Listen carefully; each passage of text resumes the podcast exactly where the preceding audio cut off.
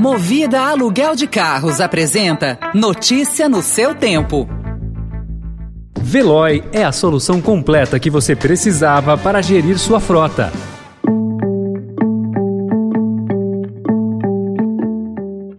Olá, seja bem-vindo, seja bem-vinda. Começa agora mais uma edição do Notícia no seu Tempo. Esse podcast é produzido pela equipe de jornalismo do Estadão para você ouvir em poucos minutos as principais informações do jornal. Entre os destaques de hoje, Ministério Público instaura inquérito para apurar desmoronamento em obra do metrô que interditou o marginal Tietê. Com alta em gasolina e luz, a arrecadação do ICMS bate recorde. E o partido ligado à Universal, que mais distante de Bolsonaro, oscila entre Moro e Lula. Esses são alguns dos assuntos que você confere nesta quarta-feira, 2 de fevereiro de 2022.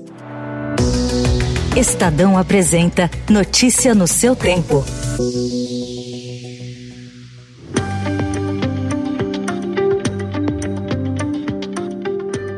O desmoronamento de ontem em uma obra da linha 6 laranja do metrô fez ceder parte do asfalto da marginal do rio Tietê e provocou a interdição da via no sentido Ayrton Senna. Segundo o governador João Dória, o acidente foi causado pelo rompimento de uma coletora de esgoto. A engenharia da Acciona identificou que o problema foi de uma coletora. Eles atingiram uma coletora da Sabesp, a Companhia de Saneamento Básico do Estado de São Paulo.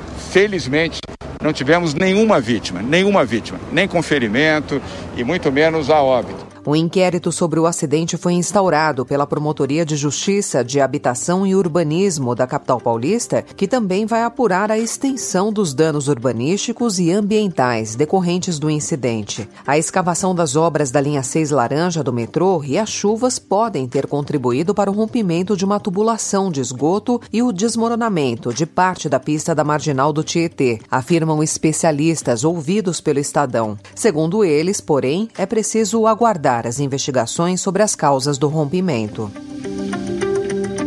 cerca de 1 milhão e 200 mil pessoas que aderiram ao FIES amargam dívidas com o programa de financiamento do MEC e atrasam o pagamento de parcelas há pelo menos 90 dias. Para esses estudantes que tiveram seus problemas agravados pelo desemprego e pela pandemia, o sonho do diploma universitário se transformou em dívidas que beiram 100 mil reais, contas bloqueadas e parentes com nome comprometido. No fim de dezembro, o governo editou medida provisória para renegociar negociação de dívidas, mas a nova regra ainda não é aplicada na prática. O benefício é prometido para quem firmou o contrato até o segundo semestre de 2017 e tem atraso de pagamento superior a três meses.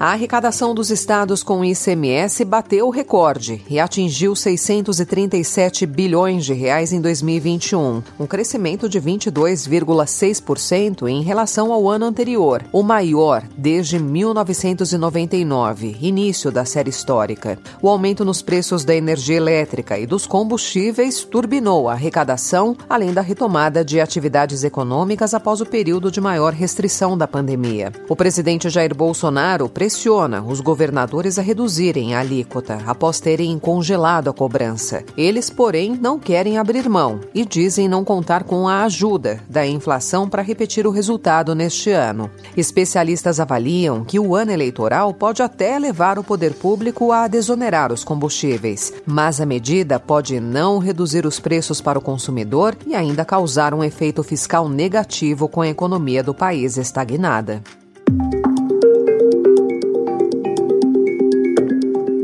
Em política, o Estadão informa que o Partido Republicanos, ligado à Igreja Universal do Reino de Deus, já não garante apoio à campanha de reeleição do presidente Jair Bolsonaro. A cúpula da legenda age para contornar um racha provocado por parlamentares que não desejam se vincular à impopularidade do chefe do executivo. Uma ala quer ficar ao lado do ex-presidente Lula, principalmente no Nordeste, enquanto outra se move em direção ao ex-juiz Sérgio Moro, visto como alternativa à direita. Diante do impasse, ganha força a opção pela chamada neutralidade na disputa presidencial, ao menos no primeiro turno.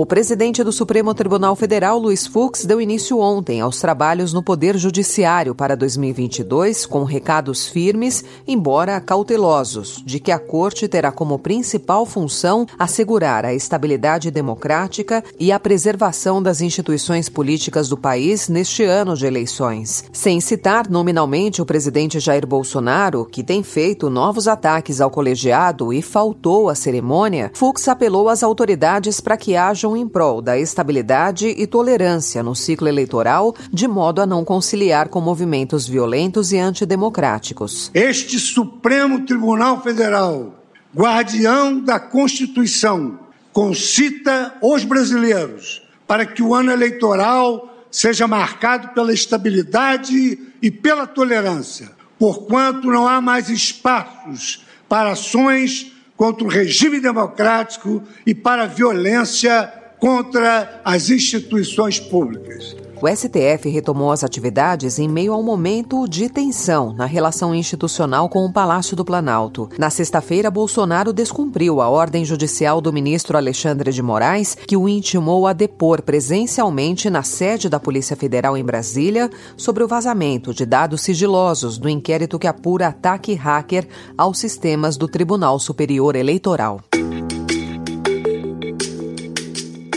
O pré-candidato à presidência pelo Podemos, Sérgio Moro, reforçou o discurso anticorrupção em seu segundo dia de visita ao interior de São Paulo. Em São José do Rio Preto, o ex-juiz afirmou ontem que a Polícia Federal não é mais a mesma da Lava Jato, ao ser questionado sobre o número em queda de prisões por corrupção no país. Ontem, o Estadão mostrou que as prisões por corrupção têm o um menor patamar em 14 anos. A queda ocorre desde 2019, quando o presidente Jair Bolsonaro assumiu o Palácio do Planalto. Moro foi ministro da Justiça de 2019 a abril de 2020, quando rompeu com Bolsonaro, acusando o governo de interferência na Polícia Federal.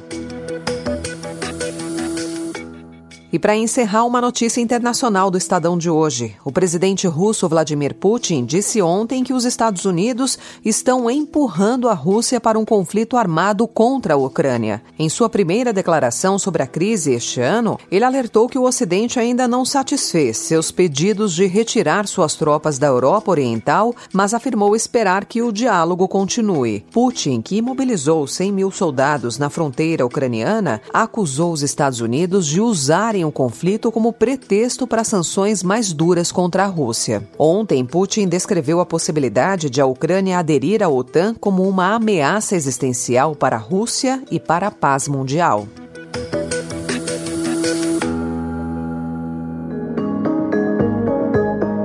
Essa foi mais uma edição do Notícia no seu tempo, com apresentação e roteiro de Alessandra Romano, produção e finalização de Felipe Caldo. O editor de núcleo de áudio é Emanuel Bonfim. Obrigada pela sua companhia até aqui e até amanhã.